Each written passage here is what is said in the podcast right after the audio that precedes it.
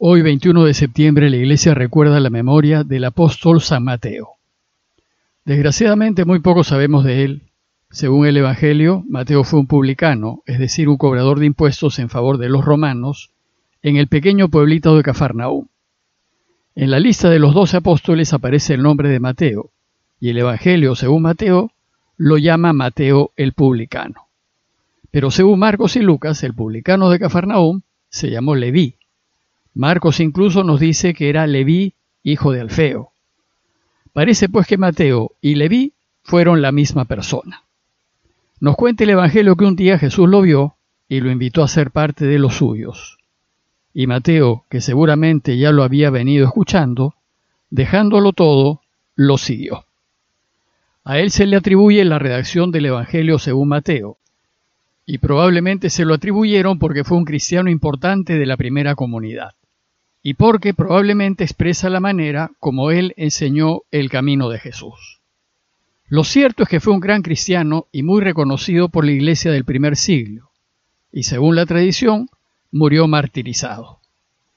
Si bien esta fiesta tiene lecturas propias, prefiero seguir con la lectura continuada de Lucas.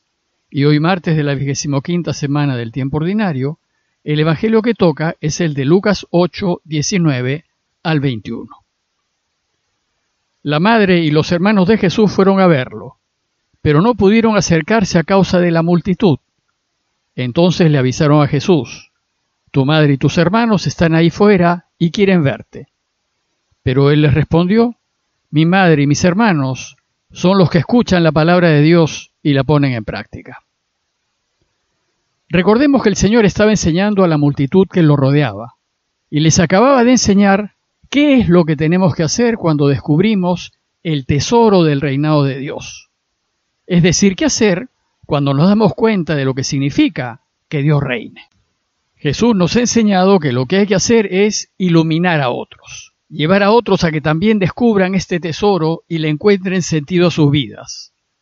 Además, los beneficios que recibirá aquel que descubre el camino de Jesús irán creciendo cada vez más y a medida que siga adelante en el camino, irá siendo más y más feliz. Pues como vimos, al que tiene, se le dará.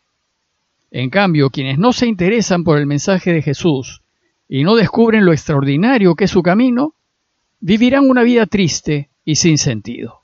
Y donde creen que encontrarán felicidad, es decir, buscando acumular bienes materiales, fama y poder, lo único que encontrarán será desencanto, desilusión y soledad. Y al final de sus vidas, probablemente tendrán lo que han venido buscando, pero no serán felices. Pues el que no tiene, perderá incluso lo que cree tener. A esas alturas de su enseñanza, según Lucas, se aparece la familia de Jesús. El relato de hoy es muy breve y trata de la familia del Señor. Y por este relato Lucas busca enseñarnos quién es la verdadera familia de Jesús. Y empieza diciéndonos que la madre y los hermanos de Jesús fueron a verlo. Antes de seguir, una breve nota acerca de la familia en tiempos de Jesús. En aquellos tiempos la familia funcionaba en base a clanes familiares. Cuando una mujer se casaba, dejaba su clan y pasaba a pertenecer al clan familiar de su esposo y dentro del clan de su esposo todos se consideraban familia, y a todos sus miembros se les llamaba hermanos, aunque fuesen primos. Incluso se llamaban hermanos entre tíos y sobrinos, como fue el caso de Abraham y su sobrino Lot, como lo menciona Génesis 13:8. Entonces, cuando Lucas nos dice que los hermanos de Jesús fueron a verlo, no necesariamente se trata de sus hermanos carnales, como hoy lo entenderíamos, pues muy bien pudieron haber sido sus primos o sus parientes. Además, en arameo hebreo no existía la palabra primo porque no era necesaria. Lo que se usaba era la palabra hermano porque todos eran hermanos. Lo cierto es que el clan familiar cuidaba de todos sus miembros como si fuesen hermanos. Y desde esta perspectiva, Podemos suponer que cuando Jesús dejó Nazaret para irse a Judea a hacerse bautizar por Juan, su clan familiar se ocupó del cuidado de su madre María. La situación de la mujer se complicaba seriamente cuando el clan familiar era pequeño. También podemos suponer que el clan familiar de Pedro en Cafarnaúm, además de a su suegra, probablemente su casa también albergaba a la familia de su hermano Andrés. En el texto, lo que nos dice Lucas es que María, su madre, y algunos familiares fueron a verlo. ¿Y cómo así fueron? Pues sucede que Nazaret estaba bastante cerca de Naim, bastante más que de Cafarnaúm y es probable que hayan avisado a su familia que Jesús estaba cerca. Lo cierto es que llegaron y quisieron ver a Jesús. Pero dice el texto que no pudieron acercarse a causa de la multitud, ya que Lucas nos había dicho que mucha gente rodeaba al Señor.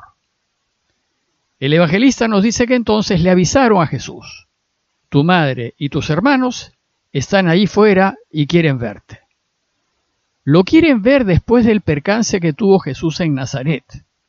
Pues si recuerdan, al inicio de su vida pública y luego de ese discurso solemne que pronunció en la sinagoga de su pueblo para dar inicio al anuncio del reinado de Dios, los de su propio pueblo lo quisieron desbarrancar. Y entonces Jesús se fue, y según Lucas, parece que no volvió más a Nazaret. A partir de ese momento Jesús se dedicó a anunciar la buena noticia a otros pueblos de Galilea y luego partirá hacia el sur, a Jerusalén, en donde lo matarán. Por tanto, es muy comprensible que su familia, al oír que estaba cerca, quisiese verlo.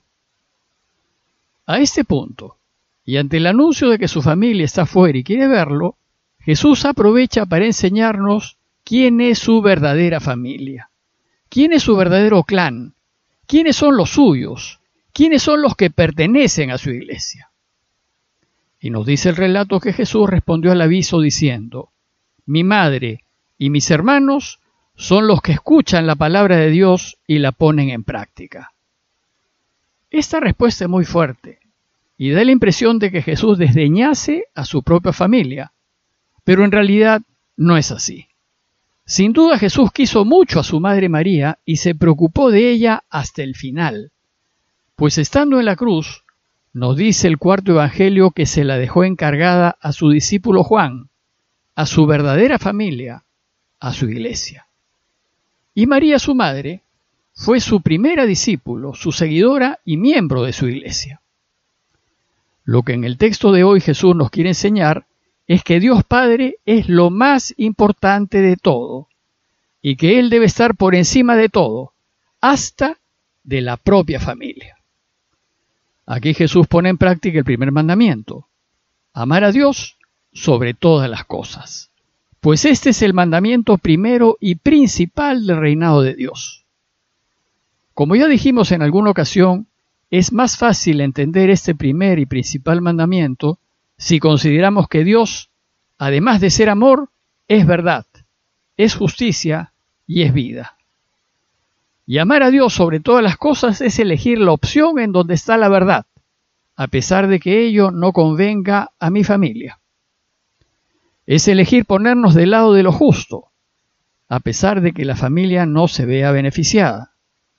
Y es elegir la vida por delante de la comodidad de nuestra propia familia. Además, si realmente amamos a Dios, vamos a querer complacerlo en todo. Es decir, vamos a querer hacer siempre su voluntad. Y su voluntad es que escuchemos su palabra y la pongamos en práctica. Por tanto, la verdadera familia de Jesús se define por nuestra relación con Dios. Si Dios es para nosotros siempre el primero, y si estamos dispuestos a elegirlo por encima de nuestras conveniencias, gustos e intereses personales, es decir, si ponemos en práctica lo que Jesús nos enseña, entonces pasamos a formar parte de la familia de Jesús. Pues la familia de Jesús es aquella que hace lo que el Padre quiere. Es aquella compuesta solo por quienes hacen la voluntad de Dios, por aquellos que eligen poner en práctica los deseos del Padre. La intención de Jesús es que su iglesia sea su verdadera familia, aquella compuesta por los que escuchamos la palabra de Dios y la ponemos en práctica. Y por eso desde los inicios los cristianos se llamaban entre sí hermanos. Por ejemplo, dice Pablo a los filipenses en 1.14, la mayor parte de los hermanos tienen mayor intrepidez en anunciar sin temor la palabra.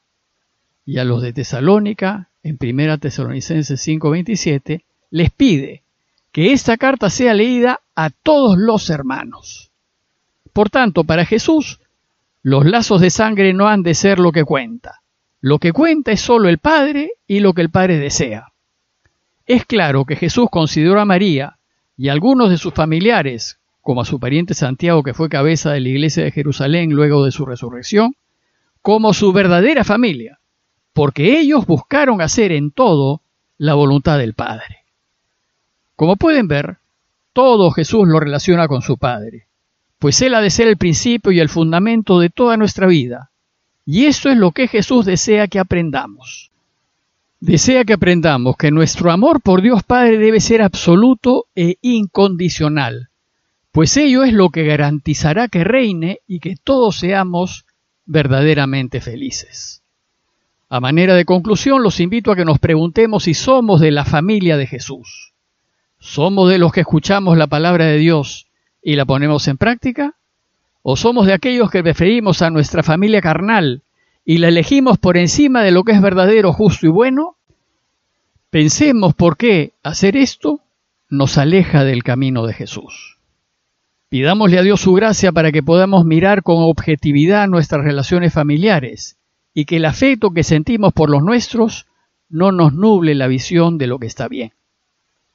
Parroquia de Fátima, Miraflores, Lima.